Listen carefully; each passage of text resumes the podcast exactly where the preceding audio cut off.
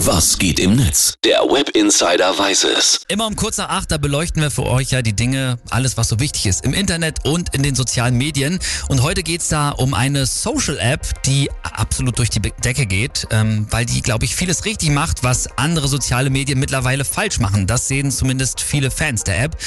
Ähm, die App ist vor allem nämlich einfach mal wieder sozial, wie der Name schon sagt, Social Media und sie ist echt. Be Real heißt die App und sie folgt dem Trend, dass immer mehr User die Nase eben voll haben von diesen geschönten Fotos, die man auf Instagram sieht, von diesen ganzen, oh, sieht ja mein Leben an, sieh wie toll alles bei mir läuft, Postings und eben von der ganzen Werbung. Weil viele Studien haben ja mittlerweile gezeigt, dass soziale Medien durchaus schädlich für uns sind, wenn wir nämlich immer nur das vermeintlich perfekte Leben der anderen sehen und das eben mit unserem normalen Leben vergleichen, dann kriegt man schlechte Laune oder noch viel schlimmer.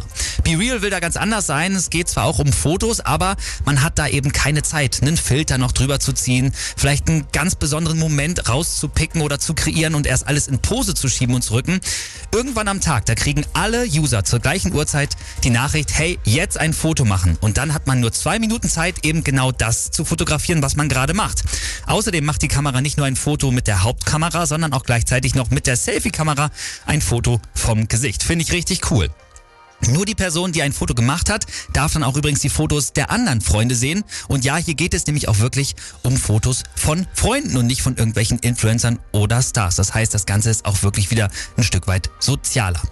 So, kann BeReal vielleicht Konkurrenz machen zu Instagram? Ich würde sagen, noch nicht, aber sie zeigt, dass es zu jeder Bewegung auch immer schon eine Gegenbewegung gibt und die muss gar nicht schlechter sein. Und huch, das ist ja auch ganz interessant, BeReal kommt nicht aus dem Silicon Valley, also nicht alles, was der neue heiße Scheiß ist, muss aus den USA kommen, sondern BeReal, BeReal ist tatsächlich aus Europa, nämlich aus Frankreich, um genauer zu sein.